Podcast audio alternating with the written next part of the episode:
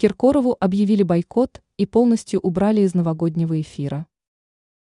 Впервые за три десятка лет в новогоднем эфире российских телеканалов не будет поп-короля эстрады Филиппа Киркорова.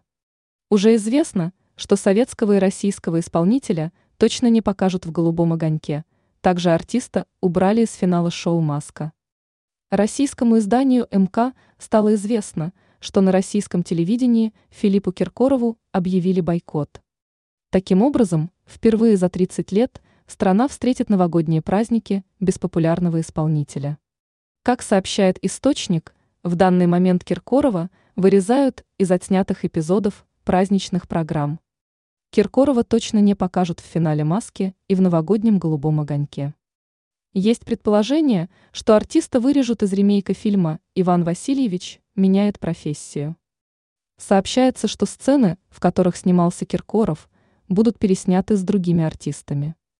Аналогичным образом поступят с блогером Ивлеевой и певицей Милявской. Напомним, что после скандальной вечеринки знаменитостей в клубе «Мутабор» знаменитости поспешили принести свои извинения обществу. Подобное видео опубликовали Ивлеева, Киркоров, Собчак и Билан. Ранее стало известно, что олигархи на Рублевке объявили полный бойкот Пугачевой.